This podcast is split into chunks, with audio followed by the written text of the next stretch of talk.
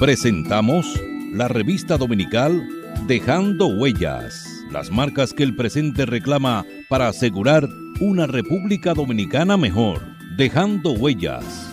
Dejando Huellas. Muy buenas tardes, apreciados oyentes de su programa La revista dominical Dejando Huellas Recuerde que nos puede sintonizar a través del internet www.dejandohuellasfm.net y por las redes sociales en Twitter arroba Dejando Huellas R, en Facebook Dejando Huellas y en Instagram Dejando Huellas Radio. Dejando Huellas, una producción de Honorio Montás. Trillando el camino día a día en ruta segura hacia un futuro mejor. Dejando Huellas. Dejando huellas, trillando el camino día a día en ruta segura hacia un futuro mejor. Dejando huellas. Saludos amigos oyentes de su programa Revista Dominical Dejando Huellas. Hoy tengo el grato placer nueva vez de la visita del el doctor Wilson Gómez Ramírez. El doctor Gómez Ramírez actualmente es presidente del Instituto Duartiano pero además es un dominicano preocupado por nuestro país a tiempo completo. Digo que a tiempo completo porque hay dominicanos que a veces hablamos de que estamos preocupados, pero un día decimos eso y al otro día se nos, hacemos los lo chivos locos, como dicen. Pero nuestro país está viviendo una etapa de su institucionalidad en una situación extremadamente peligrosa. Y digo que extremadamente peligrosa porque hemos ido paulatinamente siendo invadidos de manera pacífica, acogiéndose al, al, apoyo que le dan los organismos internacionales y el desprecio que tienen esas instituciones por nuestro país. Digo desprecio porque eh, para ellos es un derecho ellos decidir eh, quién entra y quién no entra a sus diferentes países. Sin embargo, a nosotros nos quieren acorralar, acorralar permanentemente con esa invasión, porque no es, es una inmigración ilegal permanente de los vecinos haitianos, que se han ido aposentando en nuestro país y reclaman una, condición, una cantidad de derechos que no los reclaman en su país. Y particularmente hemos llegado a un punto donde desafían a las autoridades. Y es una situación sumamente preocupante.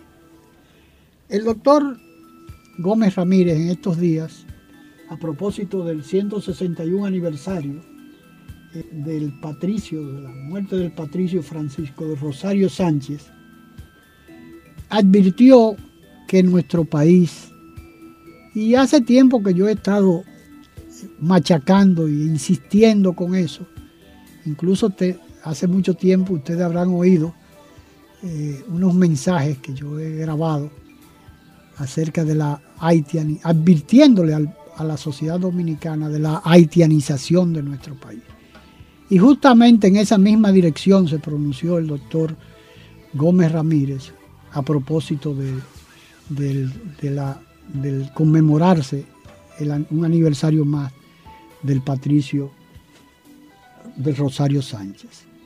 Y me llamó la atención esa, esa preocupación del doctor eh, acerca de un tema tan, tan delicado como ese.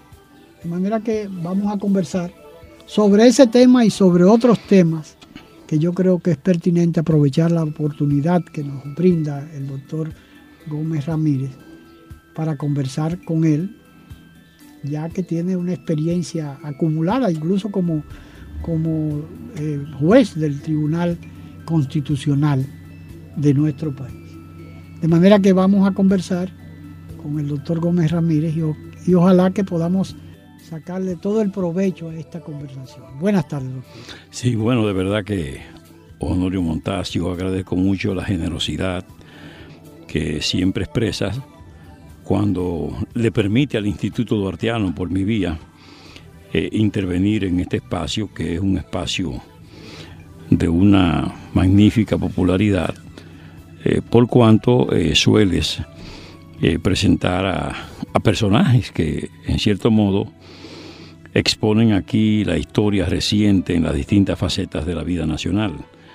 Y en este caso, pues nos convoca un tema eh, respecto del cual tanto eh, tú como nosotros tenemos eh, exactamente la misma preocupación. Sí, y, vamos a, abordar el tema precisamente de, la preocupación de, la haitianización de nuestro país, que no tiene otro nombre, ¿no? Porque realmente vemos que en todas las instancias de la sociedad dominicana está la presencia de los nacionales haitianos.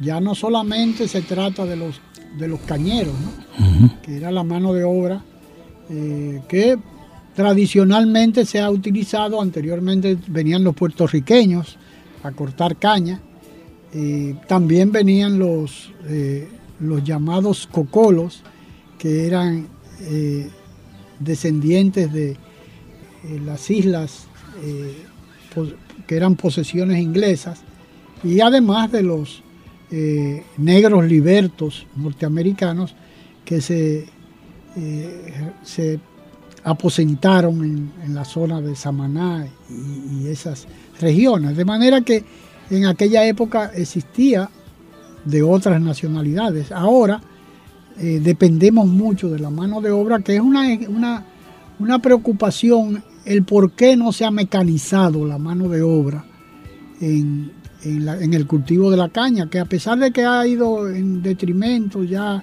ha ido de capa caída la producción de, caña de azúcar, del azúcar de caña, eh, pero todavía existe y tenemos permanentemente eh, el baldón de los cañeros como parte de una, una eh, eh, un grupo de, personas que eh, se, hacen imprescindibles. Entonces, esa es una parte que antes teníamos mucha dependencia, pero ahora no. Ahora se ha convertido los nacionales haitianos, usted lo ve por un lado en la construcción, que escasamente usted encuentra un dominicano que esté laborando en, la, en los trabajos de la construcción, que ha tenido un auge enorme en nuestro país. Pero estamos, estamos en manos de los haitianos en este caso. Pero así sale, así pasa con la agricultura. En la medida que ha ido pasando el tiempo, se ha ido desplazando la mano de obra eh, criolla, eh, que tiene, que siempre el dominicano siempre ha tenido mucho amor por el campo, pero se ha ido, lo han ido desplazando, por un lado los grandes empresarios del tema agrícola, como los ganaderos, que prefieren al nacional haitiano en detrimento del dominicano. Pero eso es la clara realidad que eh, justifica esas declaraciones del doctor eh, Gómez Ramírez con relación a la haitianización eh, gradual de nuestro país.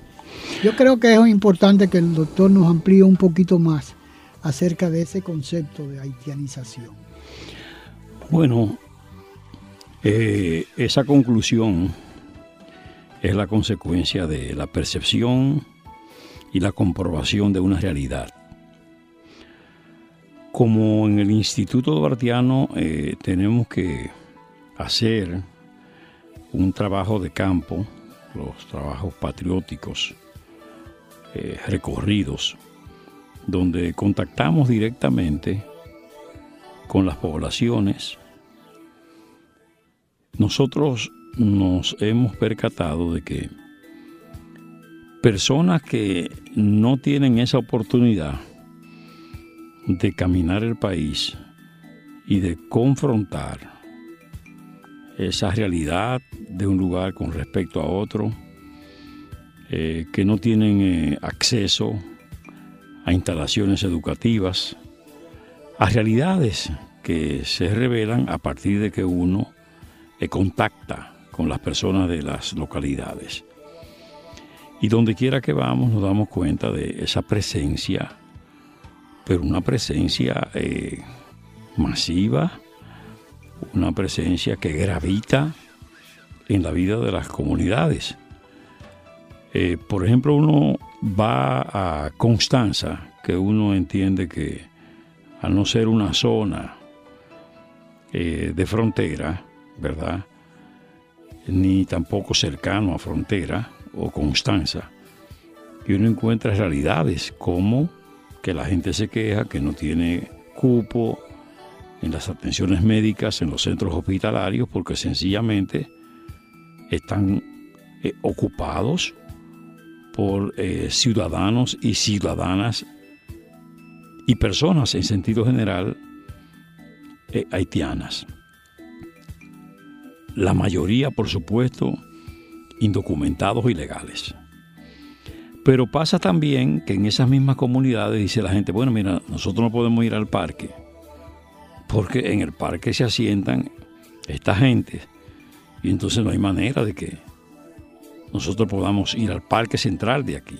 Eso pasa, por ejemplo, en Constanza. Además con las costumbres totalmente diferentes a las nuestras. Totalmente, y además lo que siente la gente, la inseguridad, porque cómo usted se vincula a gente que está indocumentada, que son ilegales, que frente a cualquier situación no hay forma de identificar estos individuos. Pero la solución no es que nosotros le dotemos de identificación, sino que ellos, migración de tratamiento que manda la ley. El tratamiento que mandan las leyes migratorias de todas partes del mundo. Porque eso no es un asunto exclusivo de la República Dominicana. En todas partes del mundo, donde se descubre que hay personas que están de manera ilegal y carentes inclusive de documentos, lo que hace la autoridad es que la aplica y entonces hace que esas personas regresen a su lugar de, de donde provienen, de modo y manera que se cuidan esas colectividades, la gente es cuidada y de esa manera, bueno, pues hay un control, ¿verdad?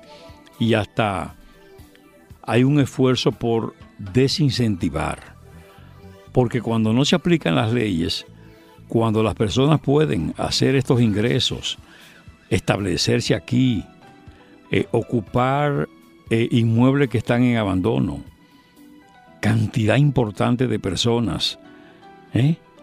entonces eso es un estímulo para que sigan llegando familias haitianas al territorio dominicano, como también es un estímulo el hecho de que por los partos independientemente de que sean normales o cesáreas, que con frecuencia son cesáreas, porque llegan ya cuando hay una situación que el médico no puede manejar para que sea un parto normal y eso encarece entonces la situación. De modo y manera que el presupuesto nacional se va comprometiendo y se compromete, aparte de lo que significa el hecho de que personas estén naciendo en territorio nacional, ¿eh? de extranjeros indocumentados ilegales, todo lo que eso significa para el futuro del país. Pero independientemente de eso, vemos a la autoridad incentivar la presencia haitiana toda vez que en lo que son los trabajos, que como usted ha dicho, como la construcción, donde el porcentaje de ciudadanos que provienen de Haití es elevadísimo, y entonces usted incentiva cuando hace incremento en términos de los pagos a esas personas o cuando le crea un régimen tan especial a las domésticas, de manera que se constituye también en un atractivo para las haitianas que son las que están incursionando en ese quehacer. No es que no se le aumente a un trabajador, pero eso no se está haciendo con los dominicanos. Eso se está haciendo con el sector haitiano que trabaja en el territorio dominicano. Es un incentivo, ¿eh?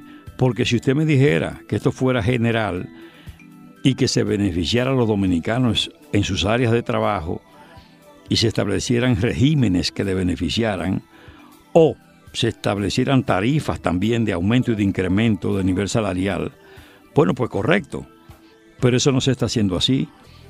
Entonces, todos estos incentivos, ¿verdad?, promueven la presencia haitiana en el territorio dominicano. Lo peor, la autoridad de migración no está haciendo las repatriaciones en la proporción que las circunstancias demandan.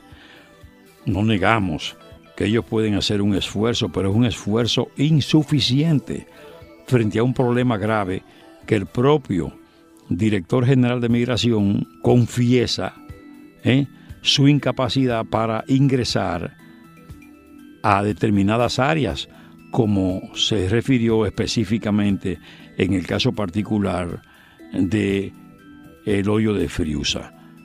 Es decir, ante esta confesión de la autoridad no hay prueba que presentar, porque ya, como dice el principio jurídico, a confesión de parte relevo de pruebas, ya ha dicho la propia autoridad que tiene fuera de control determinados puntos del territorio en ese orden y eso atenta contra el interior del Estado, la seguridad interior del Estado. Eso es un problema y a la larga esos problemas se van a ir complicando. Ya nosotros estamos viendo que hay un desborde realmente, que la presencia es ya a unos niveles insospechados.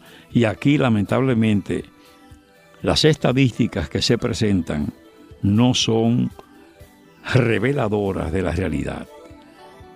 Cuando uno sale a las calles y advierte la proporción de personas que provienen de Haití y los dominicanos se da cuenta que son muchos millones que hay en el territorio nacional. Y de eso no hay estadísticas confiables. Otra cosa, la frontera sigue siendo, ¿verdad?, una vía de llegada en flujos importantes. Se habla del muro, que el muro ayuda, el muro no se resuelve todo, pero ayuda bastante. Pero el muro en realidad está prácticamente paralizado. Es decir, eso no va al ritmo deseado. Es decir, la autoridad, dicho de otra manera, asevera que está en, en, ese proceso, pero ese es un proceso donde se va a paso de tortuga. No se está pensando en el problema como se debe. Nosotros hemos recibido denuncias de que en frontera hay adquisición de tierra de manera anormal por cuanto nos confiesan que se están pagando precios por encima del precio de mercado. Y hay una reserva constitucional de ley a los fines de que se articule una normativa que evite ese problema de ese descontrol en frontera, con tráfico de armas, tráfico de personas, ¿eh? Eh, todo lo que significa evasión fiscal, ¿eh? con toda la inseguridad que eso entraña, y todo realmente porque el Estado no ha acatado el contenido del artículo 10 de la Constitución que manda a privilegiar la frontera, a trabajar alrededor de la frontera dominicana ¿Para qué? Para elevar las condiciones de trabajo, para de alguna manera desarrollar la zona en términos tanto de la industria, del comercio, del turismo, pero también manda a que se cuide la frontera, eh, procurando que hayan programaciones especiales de radio y televisión para preservar la dominicanidad en frontera, pero además para evitar que las emisoras haitianas, como está ocurriendo, no invadan lo que es el dial del país. Las frecuencias de radio, tanto de amplitud modulada como de frecuencia modulada, están seriamente atacadas por las frecuencias y las emisiones de las emisoras haitianas, porque lamentablemente el dial de amplitud modulada en el país está vacío. Todas las emisoras de amplitud modulada que eran importantes y que tenían un alcance significativo no están operando. Vamos a una pausa y en un instante continuamos conversando con el doctor Wilson Gómez Ramírez, presidente del Instituto Duartiano. Dejando huellas. Las marcas que el presente reclama para asegurar una República Dominicana mejor. Dejando huellas. Duralet, set led. La ley es dura, pero es la ley. Apoyemos la sentencia 0168-13 de nuestro Tribunal Constitucional del 23 de septiembre del 2013 que define quién es dominicano por nuestras futuras generaciones, por tu país. ¡Viva la República Dominicana! Un mensaje de Dejando Huellas, tu programa de la tarde. Demostrar que nos importas es innovar. Es transformarnos pensando en ti. Es responder a tus necesidades. Por ti. Por tus metas. Por tus sueños por eso trabajamos todos los días, para que vivas el futuro que quieres. VHD, el futuro que quieres. Juan Pablo Duarte, digno siempre de admiración y respeto, hablaba así. Nuestra patria sabe a sangre y un grupo de dominicanos indolentes hacen de nuestro país una cueva de traidores. Ya preparen nuevamente los cañones, aquí se peleará con más fuerzas para sacar a los invasores. Juan Pablo Duarte, un mensaje de dejando huellas. Demostrar que nos importas es innovar, es transformarnos pensando en ti, es responder a tus necesidades, por ti, por tus metas, por tus sueños. Por eso trabajamos todos los días para que vivas el futuro que quieres. PHD, el futuro que quieres. El aborto es un horrendo crimen que le pone fin a una vida humana. Recházalo. Un mensaje de Dejando Huella, su programa.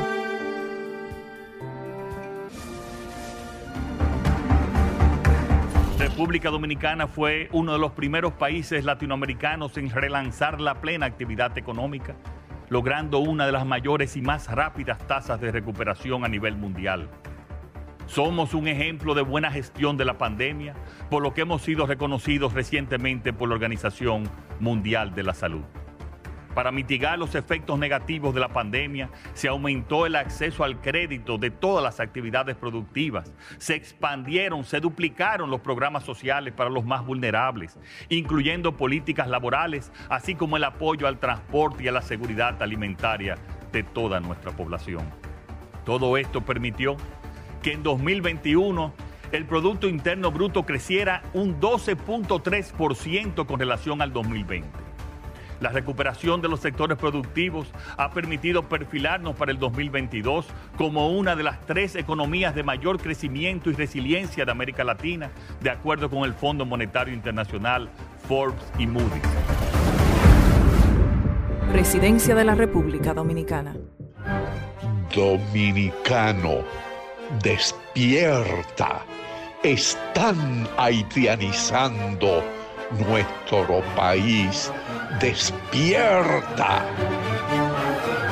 Continuamos conversando con el doctor Wilson Gómez Ramírez, presidente del Instituto Duartiano. Doctor, eh, hemos hablado en diferentes oportunidades de lo que de lo que ha sido el transporte desde y hacia Haití. Y uno se, se pregunta, se pregunta insistentemente con el gran negocio que en estos días se denunció, que el negocio del visado de, nacionales haitianos, sin muchos requisitos, sin mucha, sin llenar una serie de, de, de cuestiones elementales para una persona ingresar a un país para que no se convierta en una carga al Estado que visitan, ¿no? como visitante. Pero resulta que le eh, otorgan un visado eh, de paseo, de turismo, y finalmente no, no retornan a su país. Pero además de eso, uno se pregunta, ¿para qué una, una, una línea, una una línea de autobuses tiene que tener viajes regulares a Haití en medio de una situación como la que está viviendo Haití, de descontrol absoluto, de un Estado que no existe. Eh, y resulta que hay compañías como eh, eh, Caribe Tour, que en estos días apresaron a un chofer. Pero ¿quién paga la consecuencia? El chofer. Pero eso no es un negocio del chofer. Hay que estar claro, es un negocio de la empresa, porque el mismo hecho de viajar regularmente a territorio haitiano a buscar qué, a llevar qué, a traer qué, es el riesgo de, la importancia de, una cuestión de seguridad nacional, que es lo que involucra esos viajes de Caribe Tour a Haití, es, es, una cuestión de sumo, muy delicada, una situación sumamente delicada. Entonces, por un lado nos quejamos de la cantidad de parturientas que vienen al país, pero resulta que en los periódicos sale que una parturienta paga hasta 15 mil dólares para venir a parir a nuestro territorio. ¿A manos de quién va todo ese dinero? Porque cuando eh, no, estamos hablando de, de una parturienta, estamos hablando de que el 70% de las parturientas en los hospitales públicos importantes y en las clínicas privadas se ha convertido en un gran negocio para esas, esas personas que si tienen que pagar 15 mil dólares y, vienen en Caribe Tour, desde luego que hay una gran complicidad. ¿no? Mm. Entonces hay una situación sumamente delicada porque es una empresa eh, legalmente constituida, pero hay algo que va por encima de ese tipo de cosas que es la seguridad nacional. Y la violación a las leyes migratorias. Así es. Eh, hay una serie de cosas que, estamos entrampados en ellas. ¿Qué, le parece a usted esa, Sí, bueno, mire, sin lugar a dudas que la queja inclusive de los medios de transporte eh, dominicanos que están, por ejemplo, en la zona de Jimaní, que es por donde más se hacen esos viajes, es que a los que conducen las unidades dominicanas, ¿verdad? Y a los que lo abordan, son objeto de requisa a fondo y muchas veces le crean situaciones. Lo que no ocurre con las unidades haitianas y unidades como esta que usted refiere, que ya tienen una especie de un reconocimiento en términos empresarial por eh, lo que significa y cómo gravita en, la cuestión del transporte de pasajeros. Pero lo cierto es que no hay un rigor y lo peor es que desde el Estado no se han adoptado medidas. Por ejemplo, hace tiempo que debió casi eliminarse, porque en la situación en que está Haití, de la inseguridad que prevalece allí, donde no hay un, gobierno ni unas instituciones que le permitan a la autoridad nacional ni siquiera una conversación mínima. Entonces, Porque no hay con quién conversar. no hay con quién conversar. No hay, Estado que Efectivamente. Entonces, ¿qué buscan? Esa cantidad enorme de cónsules y vicecónsules que el Estado Dominicano sufraga, paga. ¿Para qué? Pregunta uno, ¿para qué? Porque las negociaciones con Haití son unas negociaciones que todo el mundo sabe que asumen un cuerpo de informalidad de manera fundamental. Bueno, otorgar visa, pero otorgar visa a quiénes? Porque no son muchos los haitianos de posibilidades económicas materiales que están en Haití. Que tienen los requisitos mínimos, los, requisitos mínimos para, para, visitar el país. y porque- para garantizar su, su- su vuelta a su territorio. Porque todo el que otorga una visa, todo país que otorga un visado, se asegura de que hayan los arraigos tan suficientes como para que la persona retorne a su, a- a su y lugar. para que no se convierta en una, una carga para, Una la- carga. para el país visitante. No, de hecho nosotros tenemos una carga grande, ese paritorio que referimos, que son de los incentivos, como hemos dicho. Y yo le voy a decir una cosa, ahí no están solo las parturientas ni los haitianos, ahí hay organismos internacionales ¿eh? Que provienen de esas potencias que han estado muy atentas. ¿no? Y de las Naciones Unidas, por ejemplo, aquí nosotros Sí. tenemos la OIM, Sí. que es justamente Sí. un organismo eh, de- para, para asuntos migratorios.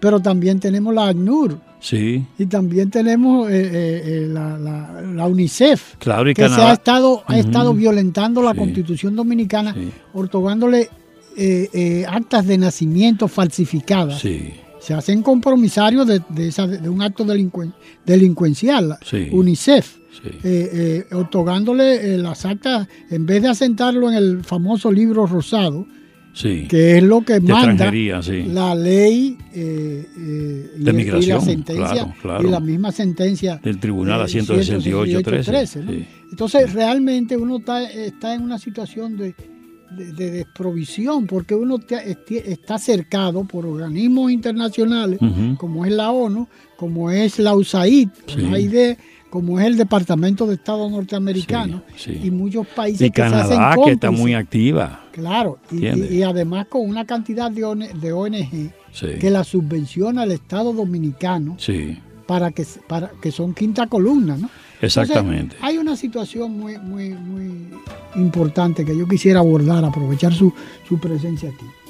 La aprobación mayoritaria del Pleno, cuando usted incluso era parte de- del Tribunal Constitucional, se evacuó la sentencia 168-13, el 23 de septiembre de 2013 justamente, y en respuesta a un recurso de revisión constitucional, eh, en materia de amparo incoado contra una decisión de la decisión número 473-2012, eh, em- emitida por una Cámara Civil y Comercial de Trabajo de Monteplata, y eso provocó, apoyándose además en una ya sentencia existente del Tribunal de, la, de la Suprema Corte de Justicia. Pero todo ese aparataje, toda esa eh, situación que se creó alrededor de la, de la sentencia famosa 168.13.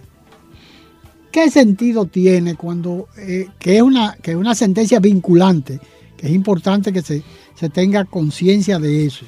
O sea, una sentencia del Tribunal Constitucional implica que todos los organismos del Estado están obligatorios y, y conminados a, a aceptar. Entonces resulta, evacua esa sentencia el Tribunal Constitucional, que justamente para eso se crearon las altas cortes, para que no estemos des- Sí. desprovistos de esas, eh, de esas cuestiones, de, eh, de esos mecanismos institucionales o constitucionales para, para evitar ese tipo. A pesar de que después de eso, el presidente, pasado presidente Danilo Medina, con un Congreso favorable y además con todas la- las artimañas que se utilizan en, lo que llamamos el Congreso Nacional, para aprobar una ley de naturalización que en cierto modo castró lo que era la sentencia 168.13. A mí me gustaría que usted nos hablara un poco, Sí. por la experiencia vivida, como fue parte de ese, de, de ese organismo, para que los oyentes tengan una idea de qué ha servido y, y qué se podría hacer, porque realmente estamos acorralados con, un, con una masiva haitianización en nuestro país. Se dice que hasta un jefe de gabinete de la Cancillería es de nacionalidad haitiana. O sea, cuando llegamos a esos niveles eh, de la Cancillería Dominicana, no estamos hablando de la Cancillería actual dominicana, pero además tenemos un canciller que abiertamente ha sido eh, partidario de, la, de, toda esa situación que se y opuesto a, la sentencia 168.13. Pero tenemos en el Instituto de Inmigración también a otro enclave, otro, otro alfil, y así sucesivamente, ¿no? De manera, tenemos un embajador en, España que es un pro haitiano, un, un tipo un desvergonzado, que también está en esa misma actitud. Entonces, eh, yo creo que hay muchas cosas que uno tiene que pensar. ¿Para qué entonces esa sentencia 168.13 y la anterior sentencia de la Suprema Corte de Justicia? Estamos conversando con el doctor Wilson Gómez Ramírez, presidente del Instituto Duartiano. Bueno, mire, esa sentencia eh, fue una decisión sin lugar a dudas, una decisión de mucha trascendencia, de mucha importancia, porque marcó eh, un procedimiento y además, como usted ha dicho, una decisión eh, vinculante y de cumplimiento obligatorio, definitiva, que tuvo sus efectos y los tiene y los tendrá. Por ejemplo, el registro civil definitivamente eh, se organizó. Usted sabe que en el registro civil es donde se libra. Pero ha estado, se ha estado violentando, hemos recibido muchas denuncias. Bueno, sí, sí, es verdad. Pero yo hablo de la sentencia, del propósito y de los efectos inmediatos de la sentencia. La sentencia logró que, como he dicho, el registro civil fuera eh, organizado. Y ahí hay que reconocer un esfuerzo a la Junta Central Electoral en ese momento. Inclusive el titular pagó el precio de esa conducta porque eh, había eh, agentes extranjeros que querían incursionar en el ámbito del registro civil. El registro civil dominicano, como todos los registros de esta naturaleza del mundo, eh, son entidades donde se libra la nacionalidad de un país y donde se expresa la soberanía. Que debe ser un organismo blindado. ¿no? Siempre blindado. Entonces, eh, como el titular de la Junta Central Electoral, el doctor Roberto Rosario, resistió los despropósitos de hacer incursiones en el registro civil, por eso fue que se le castigó con la cuestión del retiro del visado. De manera abierta, ¿no? Que no hubo ningún tipo... Sí, eso no se ocultó, ni siquiera se revitió de, las formas diplomáticas con que se suelen revestir este tipo de decisiones. Yo creo que la ley 169-14 que fue como una especie de, contrapartida. Respuesta, Una respuesta del gobierno. Sí, fue una verdadera elusión de la sentencia 168.13. Es decir, fue una forma de volver atrás algunas cosas y, en consecuencia, esa ley es inconstitucional. Lamentablemente, a la fecha no se ha conocido eh, la acción directa de inconstitucionalidad contra esa ley. Pero esa es una disposición inconstitucional por muchas razones. Pero fundamentalmente porque elude la orientación de una decisión definitiva, eh, vinculante y de cumplimiento obligatorio, como es una decisión que proviene de la instancia más elevada ¿verdad?, de lo que es el sistema de justicia de la República Dominicana, que es una decisión que proviene del Tribunal Constitucional. Entonces, inclusive, eh, hasta se hicieron algunas eh, incursiones en ámbitos eh, penales intocados hasta hoy, o hasta ese momento, porque ¿cómo va a ser que si una persona utiliza para alcanzar el propósito de llegar al registro civil dominicano documentación falsa, ¿cómo es que esa persona no va a ser objeto de un proceso, de un causamiento penal para que responda por el uso de una documentación falsa? ¿Cómo se explica eso? Sin embargo, dominicanos, que sabemos todos que tenemos la experiencia hasta de peloteros nuestros, muchachos con un valor extraordinario y con un potencial eh, en el ámbito eh, deportivo de las grandes ligas, fueron sancionados porque en un momento dado, actuando por supuesto de manera impropia, eh, procuraron documentos de hermanos o hermanas para ellos presentar menos edades que a las que les correspondían. Y los sancionamos. Que a fin de cuentas sigue siendo una actuación impropia, ¿verdad? Ilegal, pero de menos gravedad que las que presentan esos haitianos, porque yo le voy a decir una cosa, es altísimo el porcentaje, ¿verdad?, de expedientes que se formaron con ocasión de esa llamada regularización, que en algún momento la República Dominicana tendrá que revisar eso. Porque ese proceso que se siguió fue absolutamente anómalo. Fueron eh, procesos en contra realmente de lo que es el ordenamiento jurídico y de lo que es el orden constitucional de la República Dominicana. Muchos notarios inclusive recogieron en actos de supuesta notoriedad mucha información falsa, porque gente que yo conozco en determinados puntos de la geografía nacional se negaron a, a declarar eh, que conocían a esas personas porque jamás lo habían visto. Y se hicieron muchísimos procedimientos irregulares. Nosotros entendemos que llegará el momento, llegará el tiempo, donde habrá que hacer una revisión a fondo de esta cuestión, porque la verdad es que esté en juego el futuro de esta patria. Yo no sé hasta dónde la autoridad desconoce la realidad esta, o hasta dónde los mismos empresarios. ¿A dónde le interesa? Porque el gran problema es que. Bueno, debe interesarle, le voy a decir por qué. Este país hace tiempo que está descansando en sus bases esenciales para su economía del turismo. Y usted quiere que le diga una cosa, el turismo está tan arriesgado como el propio país. Esas bandas que están operando en Haití, que ya se sabe que hay dominicanos involucrados, y ya se sabe que pasan para acá y pasan para allá y que se mueven. Probablemente para los fines, ¿verdad?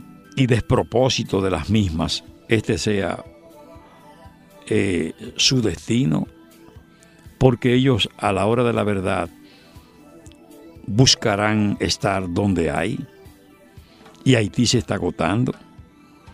Ya ellos lo que están haciendo es simplemente secuestrando más que nada dominicanos y personas de otras nacionalidades. Pero pasarán a, secuestrar turistas aquí en el país. Pero eso es lo que digo, pero no solo eso, aquí tenemos los colegios privados, niños que van tranquilamente, claro, que van tranquilamente a esas instituciones sin problema.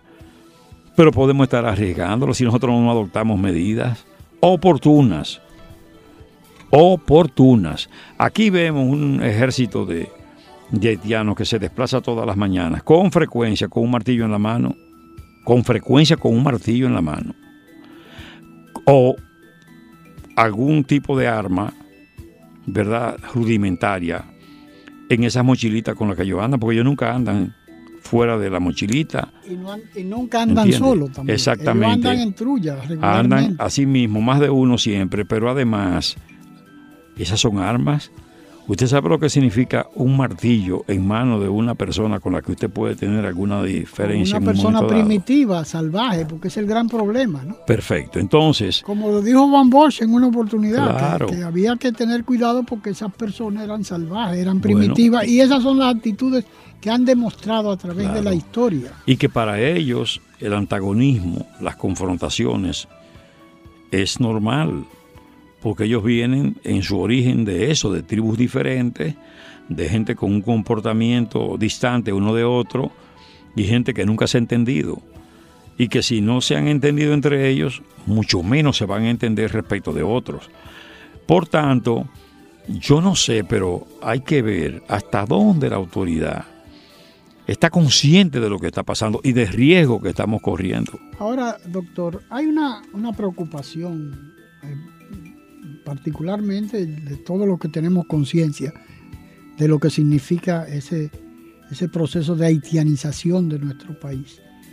El hecho de que, por ejemplo, el reglamento eh, de migración, la ley eh, general de migración, que el número 28504, consistente en que no, y, es taxativamente clara cuando dice, no nace como dominicano que con mayor razón no puede serlo el hijo o hija de la madre extranjera que al momento de dar a luz se encuentra en una situación irregular y por tanto no puede justificar su entrada y permanencia en la República Dominicana.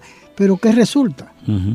Que todas esas y cada una de esas mujeres que vienen a parir aquí, desde San Juan de la Maguana, Elías Piña, Jimaní, Dajabón, Santiago y en Santo Domingo. Uno dirá, bueno, pero si llegan hasta Santo Domingo, están llegando también a, a, Higüey, porque todas esas mujeres parturientas de, de el hoyo de Friusa, que el mismo director de migración dice que no puede entrar ahí a menos que no entre con un gran contingente de militares, con el, agravante de que no se le puede tirar un tiro porque eh, hay una presión internacional a, cualquier desgracia que pueda suceder en esos sitios donde hay una alta concentración de ilegales haitianos, ya lo vimos en lo que pasó en la ciudad Juan Bosch, pero eso es el inicio de un proceso de, de sublevación de los nacionales haitianos que ya tienen una cantidad importante y que están organizados también.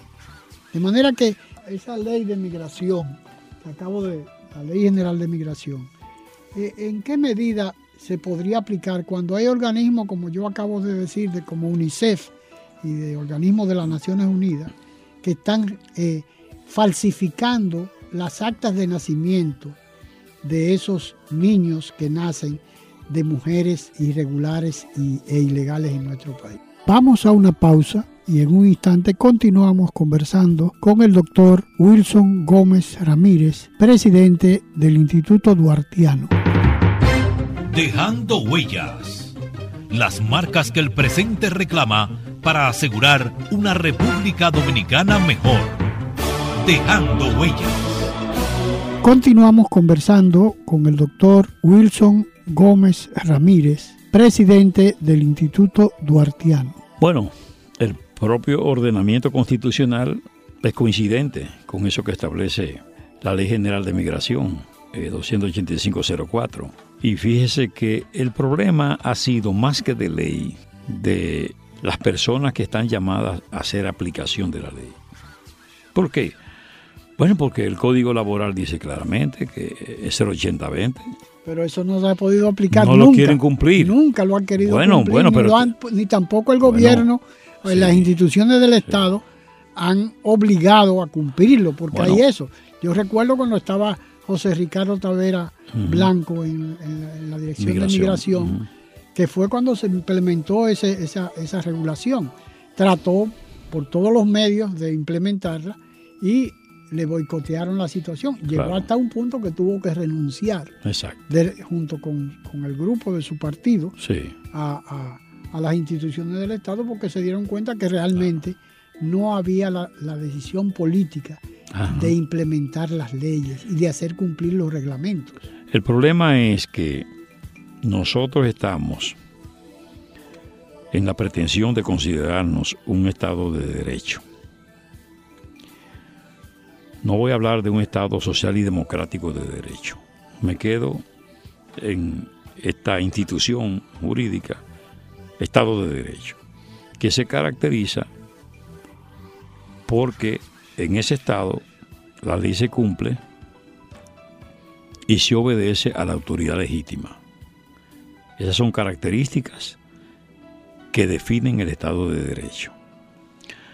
Cuando usted advierte que disposiciones de tanta importancia, inclusive para la subsistencia y para la seguridad integral del propio Estado, no son objeto de cumplimiento, entonces evidentemente que estamos actuando en sentido contrario al que ha procurado el constituyente y el legislador, que dicte esas medidas para mantener la integridad del país, ¿verdad? Del Estado dominicano y, por supuesto, preservar la nación. Entonces, si no se cumplen esos postulados, si no se observa el mandato constitucional y la ley en aspectos de tanta delicadeza, porque estamos hablando de leyes migratorias, y en las leyes migratorias se expresa la soberanía del país, y como dice la propia constitución, soberanía que reside en el pueblo. Es decir, hay que necesariamente procurar que las disposiciones legales se cumplan. La propia ley de migración, ¿verdad? La constitución de la República, inclusive acogiéndonos a las reservas de ley que hace la constitución de la República. Nosotros tenemos una reserva importante, como he dicho, en lo que concierne a la titularidad de la tierra en frontera, que a 12 años no se ha cumplido, que procura que haya el privilegio para dominicanos y dominicanas en lo que concierne a una extensión superficial de la franja fronteriza. No se ha presentado un proyecto, a nadie le ha parecido importante eso. Sin embargo, eso preserva la soberanía terrestre.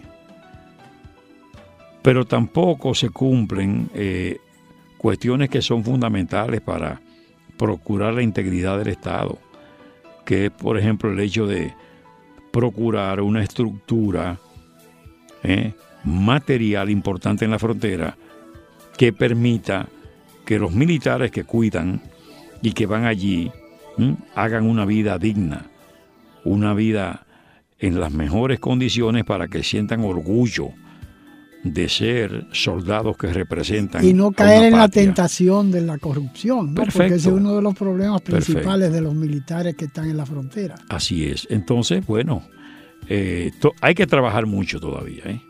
El país tiene que trabajar y yo creo que hay que insistir para que la autoridad asuma esto con la seriedad y la entereza con que debe hacerlo.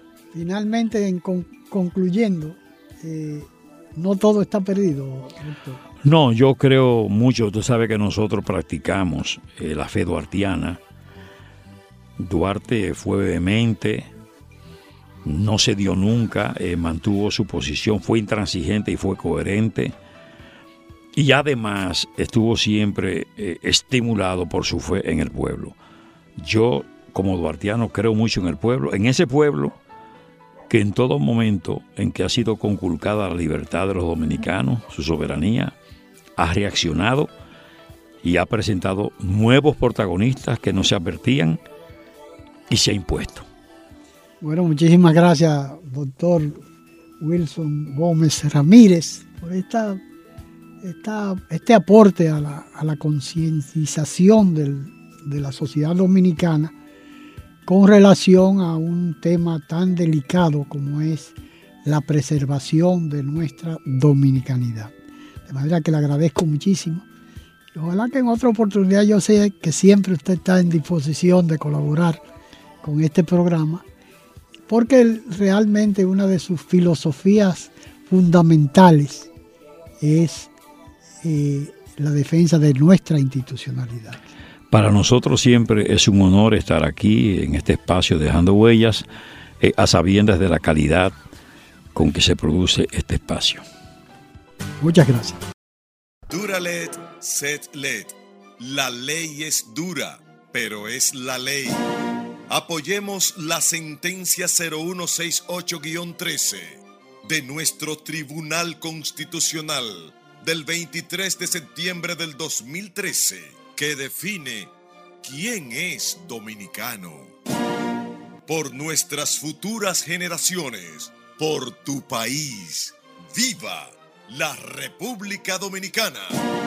Un mensaje de Dejando Huellas, tu programa de la tarde. Dominicano, despierta. Están haitianizando nuestro país. Despierta. Agradeciendo haber estado con nosotros, se despide de ustedes dejando huellas, esperando poder contar con su audiencia en un programa más de la revista dominical Dejando Huellas, bajo la dirección y producción de Honorio Montaz.